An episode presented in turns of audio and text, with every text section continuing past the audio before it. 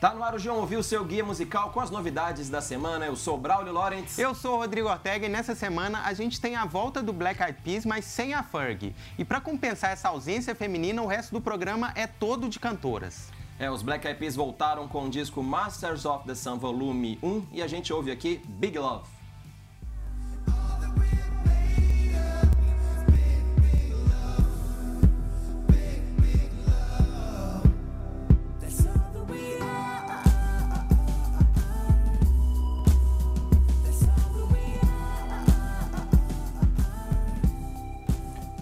Música aí mostra como o Black Eyed Peas mudou após oito anos sem discos. Antes o Black Eyed Peas só falava de festa e tal, só queria curtir. E essa letra nova, presta atenção, fala sobre a preocupação em conscientizar os mais jovens sobre os vícios em opioides e sobre o uso de aparelhos eletrônicos. Muito bem. Muito bem, muito sério, não é irônico, gostei. A banda agora é um trio, como a gente disse, sem a Fergie, retomando a formação do início da banda, dos primeiros dois discos.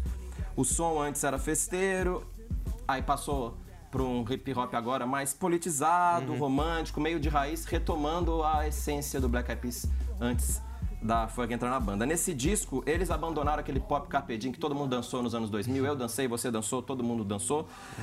Mas é uma ruptura suave, ainda tem vozes femininas em todas as músicas. E vamos ver se rola uma ruptura no segundo álbum, porque esse ainda tem uma bossa nova de supermercado aqui e ali. Quero que o volume 2 desse projeto seja uma ruptura definitiva com esse Black Eyed Peas, que não existe mais.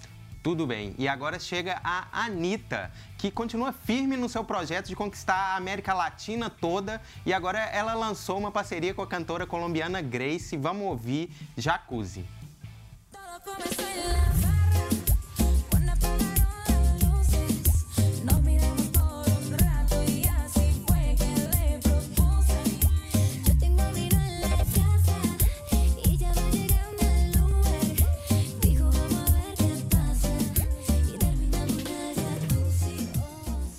Louca essa música, né? Igualzinho. Louca a música da Simone Simaria com a Anitta. Tem até as chamadinhas no começo, aquelas sussurradas. Anitta, Grace. E essa Grace, pra quem não conhece, o Brasil não conhece, ela é uma ex-atriz, quer dizer, ainda continua sendo atriz teen colombiana, mas que tá também atacando de cantora. Normal essa trajetória aí.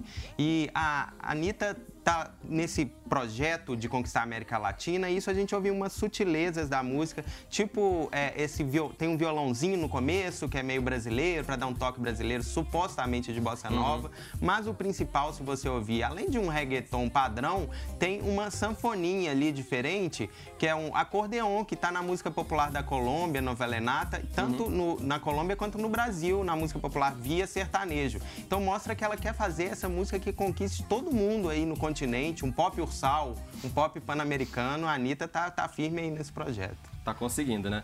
Quem também conseguiu é a Ellie Goulding e agora é bom a gente soltar aí o aviso. Cuidado, porque essa música tem o selo João ouviu de músicas grudentas. Vamos então ouvir a Ellie Goulding com Close to Me.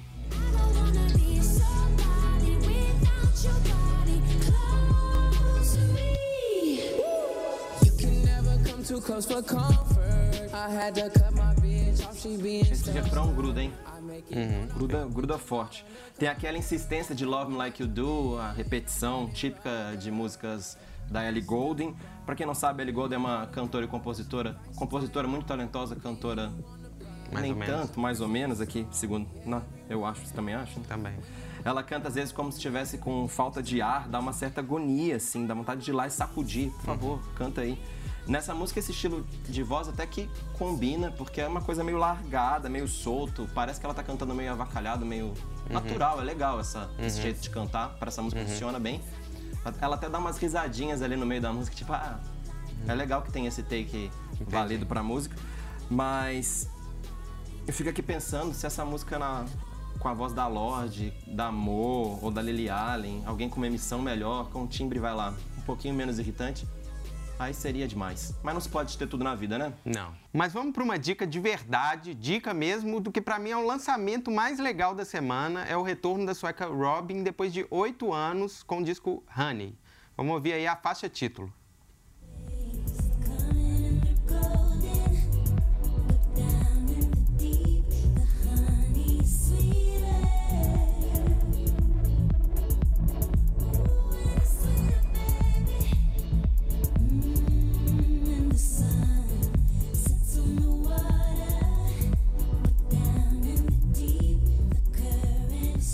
Gente já tinha colocado aqui uns programas anteriores o, o single Missing You e elogiado. E eu achei essa música aí mais legal ainda.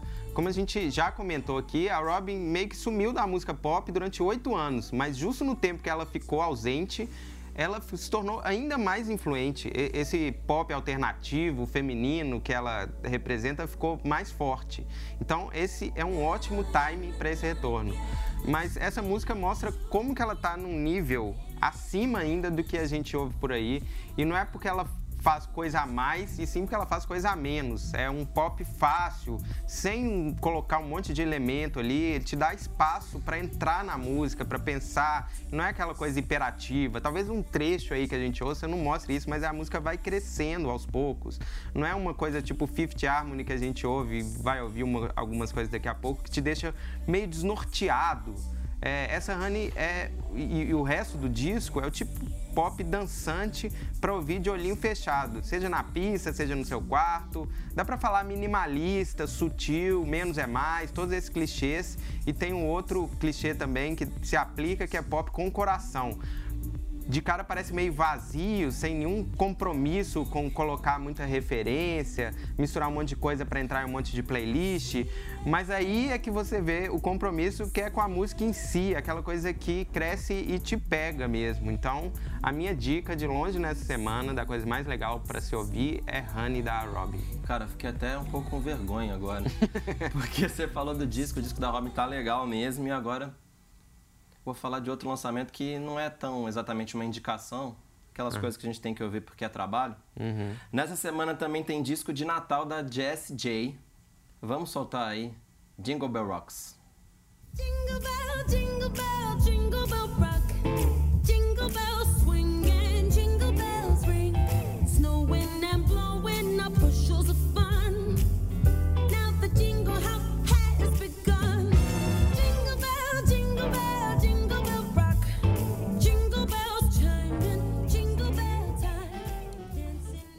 É isso, hein?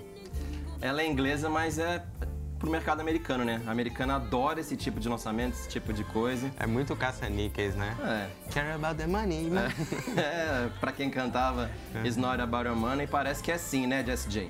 Todo ano tem um monte de disco assim, a lista só vai crescendo. Já teve Hanson, Mariah Carey, Gwen Stefani, Ari- Ariana Grande, Killers, até o Bob Dylan já lançou. E agora tem esse disco com 11 músicas natalinas. São, geralmente lançam mais EP, mas são 11 versões, músicas natalinas da Jess. A gente já falou aqui nesse mesmo programa sobre um disco de Natal do Eric Clapton que pegou a melancolia natalina e juntou com a melancolia do blues, mas no caso da inglesinha Jess J não é bem assim. É uma coisa que vem uma melancolia meio involuntária, sabe? Não é o que ela Automática. quer, vai no automático, melancolia, melancolia bem automática, arranjos meio óbvios, um standard natalino, uma coisa meio best of jazz natal. Podia estar escrito isso na capa do CD.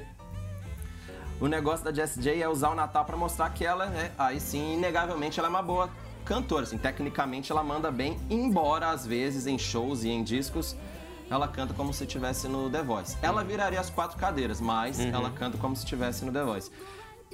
Se você está procurando músicas para colocar na playlist do seu jantar de Natal e quer agradar a sua vovó que curte Kennedy, curte Ray Conniff ou as melhores do Richard Clayderman, beleza, vai fundo, mas por sua conta e risco, ok?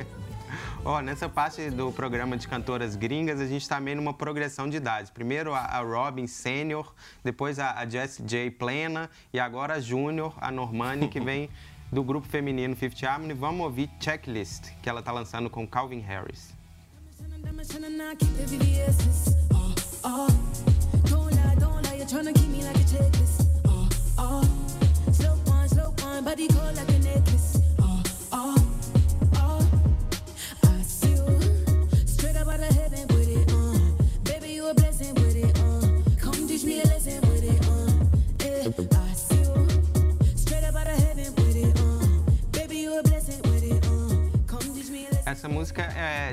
A metade de um par de singles que ela lançou com o Calvin Harris nessa semana, que é aquela dobradinha, tipo, lança uma balada e outra agitada ao mesmo tempo. Essa é a mais dançante e a melhor.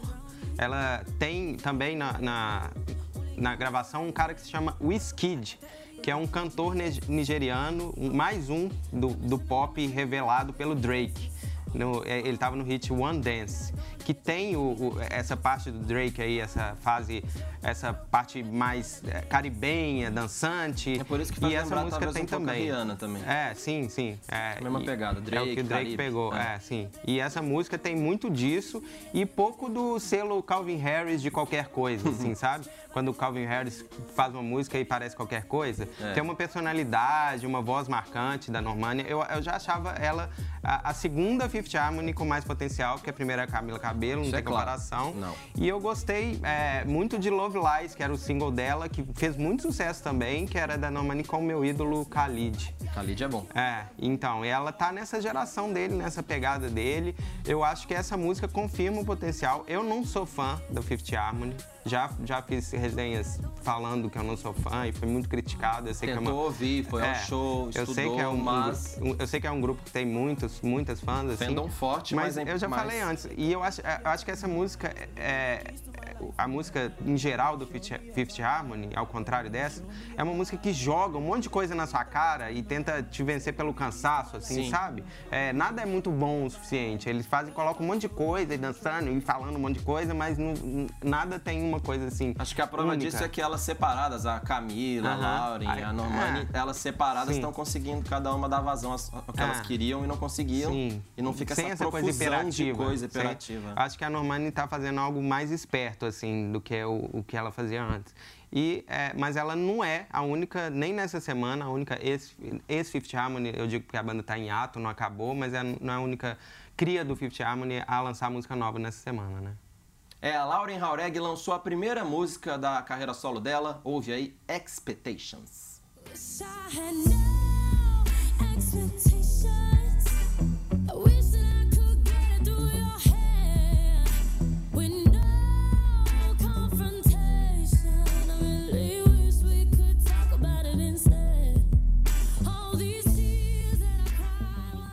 Olha, depois da primorosa, não tem outra palavra, carreira solo da Camila Cabello, eu tava até com boas expectations pra carreira solo da Lauren. Foi ruim essa, mas a gente continua. É meio difícil não comparar as duas cantoras porque elas são ex-integrantes do Fifth Harmony, aquela girl band de muito sucesso, e as duas também têm origens cubanas. Mas as coincidências param por aí. Essa daí, Expectations, é uma balada soul bem aguada, é bem cantada, é bem cantadinha, mas a rouquidão da Lauren não é bem usada na música, ainda tem entra um solo ali lá pelos 45 do segundo tempo que joga tudo pra baixo, meio clichê. Enfim, é uma música pra quem acha que o soul começou com a Amy Winehouse.